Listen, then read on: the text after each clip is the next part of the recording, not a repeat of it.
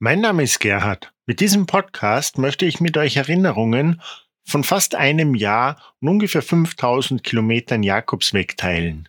Das erste Mal war ich mit 21 im Jahr 2008 am Jakobsweg. Das war vielleicht das Beste, was mir bisher in meinem Leben passiert ist.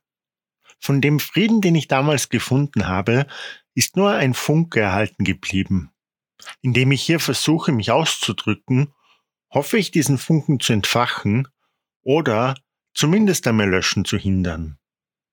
Ich werde kleine Geschichten erzählen, Geschichten von Leuten, Geschichten von mir selbst und hoffe euch damit vielleicht auch zu inspirieren. Ich glaube, jeder von uns hat eigentlich Frieden in sich. Wir müssen ihn nur zulassen und finden. Mir ist es im Alltag auch immer schwer gefallen. Mir fällt es immer noch schwer. Mir ist es nicht schwer gefallen auf dem Weg. Der Weg zwingt uns fast dazu, diesen Frieden zur Oberfläche kommen zu lassen.